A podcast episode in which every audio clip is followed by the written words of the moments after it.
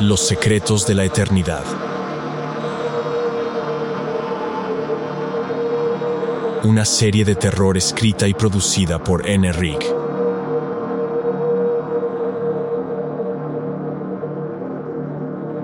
Capítulo 3.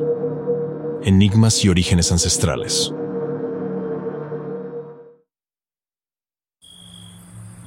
Bajo el manto oscuro de las 2 de la mañana, Sandra se adentró en el corazón de Little Tokyo. Siguiendo las precisas instrucciones de El Búnker, se dirigió a una antigua lavandería, ahora en reconstrucción, donde debía entregar la información vital obtenida en la Panamericana. Dentro del recinto, en un cuarto que aún conservaba el penetrante olor a lejía y jabón, Teófilo Clemens estaba inmerso en la lectura de una libreta negra. Sentado tras un desgastado escritorio, deslizaba sus dedos sobre páginas repletas de notas, glifos y crípticos textos que solo unos pocos eran capaces de descifrar. Con paciencia, aguardaba la llegada de Sandra.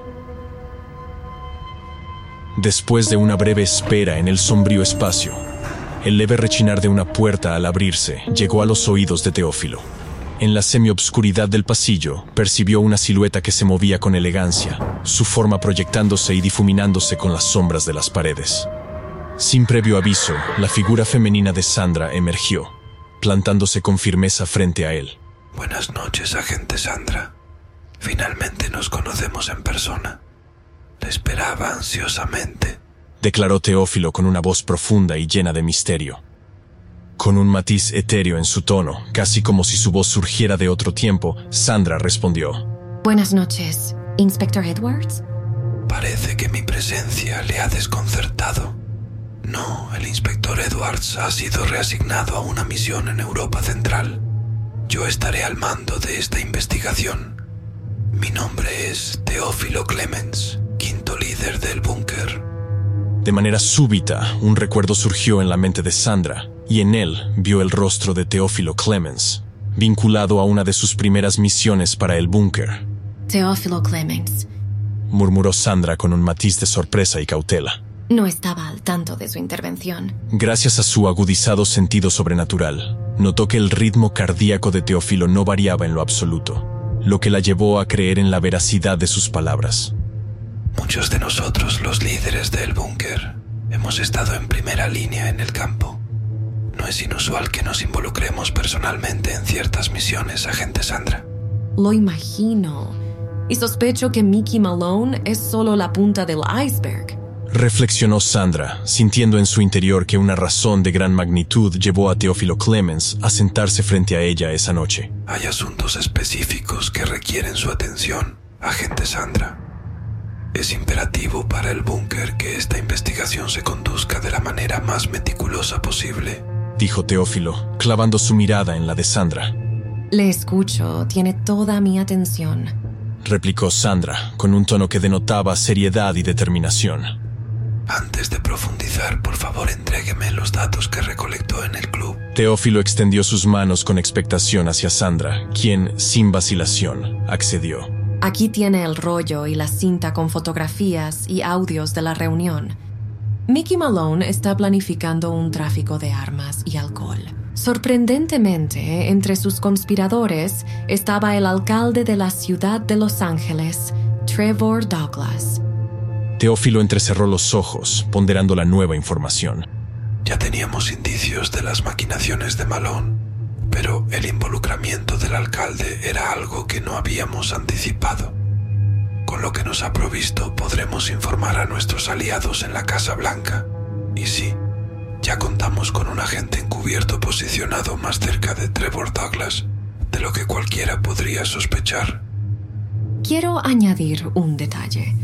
Malone irradiaba una confianza perturbadora. Reconocí en sus filas a miembros de las familias Benedetti y Vincenti, clanes italianos de gran poder son dinastías que históricamente han financiado batallones de élite durante generaciones. Comentó Sandra, su voz cargada de seriedad. Teófilo, con el ceño fruncido, reflexionó. Es valioso lo que señalas. Los Benedetti figuran en nuestros archivos y sabemos que, durante la Primera y Segunda Guerra Mundial, proporcionaron fondos para la compra de armamento.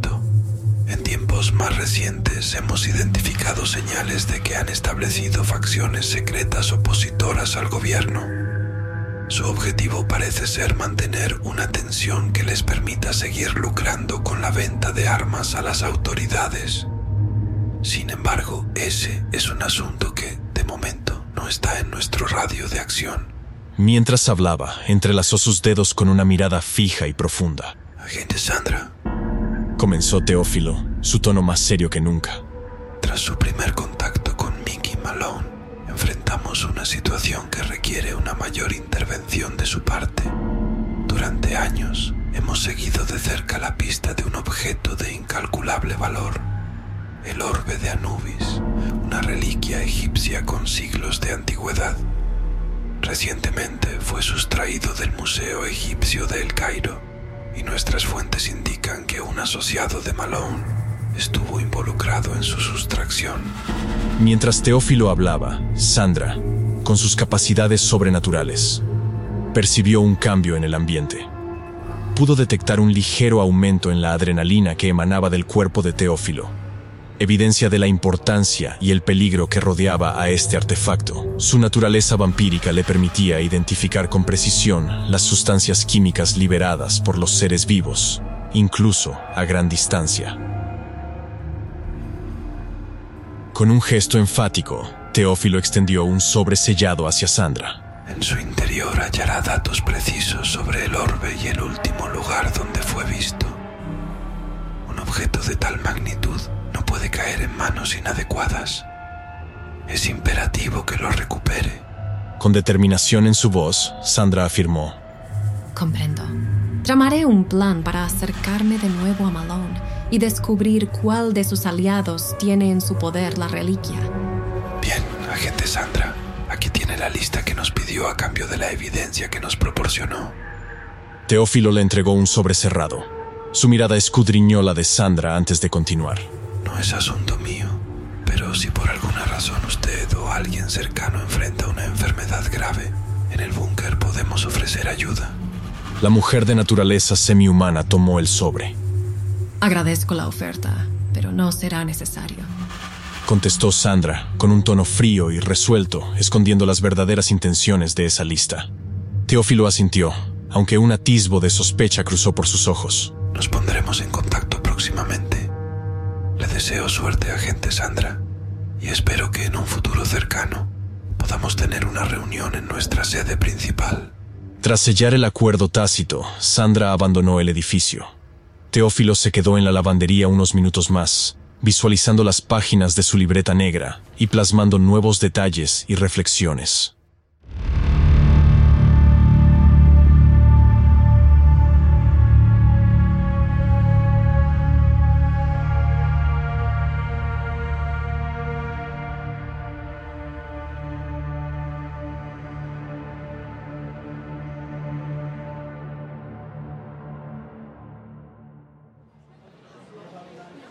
Mientras tanto, a unos cuantos kilómetros de ahí, Leonardo Rossi Barbieri, jefe de seguridad de Mickey Malone, se encontraba en la sala de monitoreo de la Panamericana revisando las grabaciones de las cámaras de la entrada y del callejón.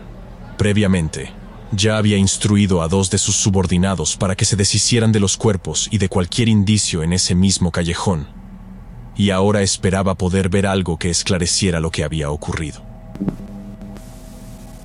El brillo de las pantallas reveló primero a Sandra Piamonte saliendo por la puerta principal del club.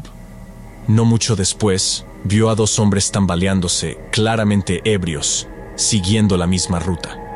Pero lo que sucedió en el callejón le dejó perplejo. La limitada iluminación solo mostró figuras borrosas, mezcladas con sombras trepidantes, y tras un rápido movimiento, uno de los dos cuerpos se desplomó, inerte, sobre el pavimento. Seguido, el segundo cuerpo apareció bajo las mismas circunstancias. Las sombras oscurecían los detalles, pero la evidencia era clara. Algo o alguien había acabado con los dos hombres. Mientras repasaba las imágenes, Leonardo murmuró para sí mismo. Qué extraño. ¿Por qué las sombras? Al menos parece que la mujer no fue atacada. Podría haber sido un justiciero nocturno. Pero esas marcas en el cuello y su palidez. Sintió un escalofrío recorriendo su espina dorsal. Tomó la radio y marcó el número de Mickey Malone. Jefe, ya revisé las grabaciones. ¿Puede hablar? Se escuchó la voz ronca de Malone al otro lado. Sí, Rosy, dime. Leonardo se aclaró la garganta. Los dos sujetos que estaban en el bar salen detrás de la mujer de rojo. Parece que intentan acercarse a ella y luego la siguen al callejón. Pero las cámaras no captan bien lo que sucede en la oscuridad. Hay una silueta que se mueve rápidamente. Luego los dos hombres caen. No puedo asegurar que la mujer haya sido salvada por alguien, pero tengo mis dudas sobre toda la situación. Malone gruñó levemente. No podemos dejar cabos sueltos, Rosy. Investiga a esa mujer. Su nombre es Sandra Piamonte. Necesito saber todo sobre ella. Entendido, jefe. Me encargaré de ello. Hubo una breve pausa antes de que Malone preguntara. ¿Terminaste con la limpieza en el callejón? ¿Ya te deshiciste de los cuerpos? Sí, todo quedó impecable. Los cuerpos los trasladé al puerto. Están en los congeladores. Malone parecía satisfecho, pero a la vez dubitativo. Mañana enviaré a uno de nuestros forenses para saber más sobre la causa de su muerte. Asegúrate de que alguien de tu equipo le asista. Sí, jefe. Comentó Leonardo cerrando la comunicación por radio.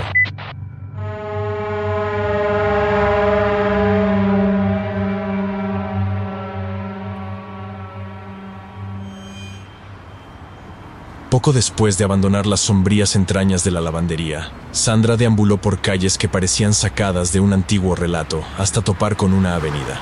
Allí, en la penumbra, esperó un taxi, emulando la apariencia de alguien que retorna de una fiesta nocturna. A pesar de que varios siglos habían dejado una profunda huella en su ser, había adquirido habilidades y sabiduría, aprendiendo a camuflarse entre los mortales sin sucumbir al imperante deseo de alimentarse de ellos. Pronto, las luces titilantes de un taxi rompieron la oscuridad, revelando un automóvil SST de American Motors Cars que se detuvo ante su figura etérea. Al acceder al interior, el conductor, un hombre de semblante curtido y origen árabe, de unos 55 años, con una barba espesa y cejas marcadas, la reconoció y con una sonrisa que reflejaba historias no contadas, inquirió. ¿Al mismo lugar de siempre, señorita Piamonte? Así es, Hakim. Por favor, lléveme ahí. replicó Sandra con una seguridad que desafiaba el tiempo. Después de responderle, Sandra se reclinó en el asiento trasero, permitiendo que la brisa nocturna acariciara su rostro a través de la ventana parcialmente abierta. Las luces de la ciudad pasaban como estelas fugaces, y el sonido de la radio del taxi tocando jazz clásico envolvía el espacio en una atmósfera serena. Hakim, aunque no era un conocido cercano, había llevado a Sandra a casa en varias ocasiones. Su perspicacia y aguda observación le permitían recordar a sus pasajeros habituales, lo que le convertía en uno de los taxistas favoritos entre los habitantes nocturnos de la ciudad. Mientras las ruedas del taxi resonaban sobre el pavimento y Hakim serpenteaba por las calles, Sandra se perdía en un mar de pensamientos. La lista de pacientes afectados por ese enigmático virus la inquietaba profundamente. Sus víctimas, predominantemente jóvenes, solían ser aquellos atrapados en las garras del consumo de drogas intravenosas. En un periodo alarmantemente breve, su sistema inmunológico sufría desgarradores embates, conduciéndoles por un sendero inexorable hacia un destino fatal. Con un latido de ansiedad que reverberaba en su pecho inmortal, Sandra esperaba fervientemente no encontrar un nombre particular en esa lista, un nombre que evocaba ecos de un pasado que aún latía en su corazón. Desde su cruel transformación en vampiro, había sido desgarrada de su linaje original, pero, a través de los siglos, había seguido discretamente las vidas de sus descendientes, velando por ellos desde las sombras. El recuerdo de su familia siempre desataba un torbellino de imágenes en la mente de Sandra. Era como si el tiempo se hubiese detenido en aquella noche lluviosa de octubre de 1435. Veía con dolorosa claridad a su padre, Francesco Piamonte, un carismático mercader italiano especializado en ropa y artesanías, mientras guiaba a su familia hacia Brasov, un enclave floreciente en el sureste de Transilvania. Junto a él, Alice Floyd, la madre de Sandra, de delicado origen galés, y tres leales protectores, los gemelos Giovanni y Luca Maggiani, y su primo, Federico Maggiani. El eco de la risa de Meredith, la hermana de Sandra, resonaba en su memoria. Ella había deseado unirse al viaje, pero la fuerte demanda de un próspero comercio llevó a Francesco a insistir en que permaneciera supervisando los negocios en Florencia. Mientras la luna, escondida tras un manto de nubes, dejaba la tierra sumida en una penumbra palpable, el grupo decidió hacer una pausa y descansar cerca del río Olt, no muy lejos de la ciudad de Slatina. Estaban a unas cuantas horas de Brasov y todos sentían el peso del viaje en sus hombros. Pero cuando el reloj de arena marcó la medianoche, un silencio inusual se cernió sobre el campamento. Giovanni y Federico, que deberían haber estado cerca, habían desaparecido sin dejar rastro en la inmensidad oscura del bosque circundante. Giovanni y Federico, ¿dónde están? Contesten. Gritó Francesco, con un temor helado corriendo por sus venas al no encontrarlos cerca de la carroza. El recuerdo de historias de lugareños sobre esa zona inundó su mente, historias de bandas de criminales que acechaban en la sombra, atacando a comerciantes incautos y viajeros solitarios. El aire parecía cargarse con la electricidad del peligro inminente. A pesar de sus desesperados llamados y gritos, el silencio era la única respuesta, interrumpido solo por el golpeteo de las gotas de lluvia sobre las hojas y el rugir de la tormenta que ganaba intensidad. Con el miedo acelerando sus corazones, decidieron apresurar su trayecto hacia Brasov. Sin embargo, al avanzar apenas unos metros, una visión macabra detuvo sus pasos. El reflejo plateado de las armaduras de Giovanni y Federico, suspendidas en lo alto de un árbol, con sus cuerpos mutilados colgando grotescamente. La lluvia lavaba la sangre que se vertía, creando una perturbadora lluvia carmesí. Repentinamente, emergiendo de la oscuridad, una figura espantosa, una grotesca fusión entre hombre y bestia, se erigió desafiante frente a ellos. ¿Qué demonios es eso, Luca? Desenvaina tu espada. Ordenó Francesco con voz trémula. Sí, Francesco. Murmuró Luca, su voz temblorosa delatando el pánico que le embargaba. En un instante, la entidad se abalanzó sobre ellos. Garras que emergían de sus dedos, afiladas como navajas de acero, rebanaron el aire antes de cortar sus gargantas. La bestia se deleitó, bebiendo ávidamente la sangre que fluía de sus cuellos. Los gritos de agonía de Francesco y Luca perturbaron a Alice, quien con ojos llenos de terror instó a Sandra a esconderse en el compartimento de la carroza. Sandra, rápido, ocúltate bajo el asiento. Te amo, hija mía.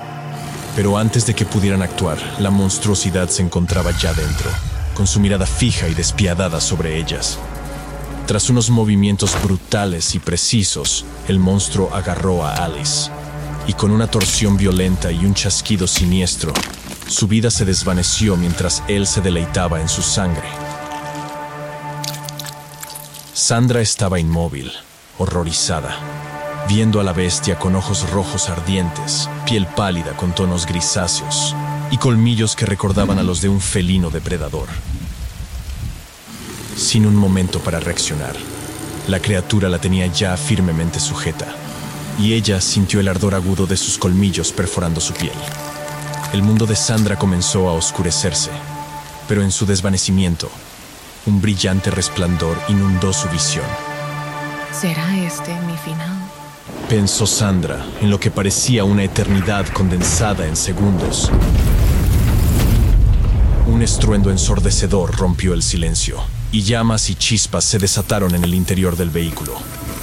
Un rayo, como un acto divino, había penetrado el techo de la carroza, obligando a la criatura a retroceder y perderse en la oscuridad del bosque. Si bien había sido liberada de los colmillos de la bestia en ese momento, Sandra sabía que desde ese día sus vidas estarían entrelazadas para siempre.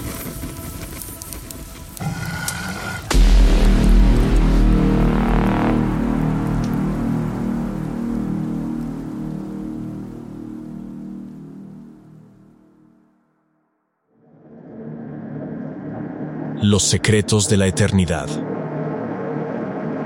Una serie de terror escrita y producida por N. Rick.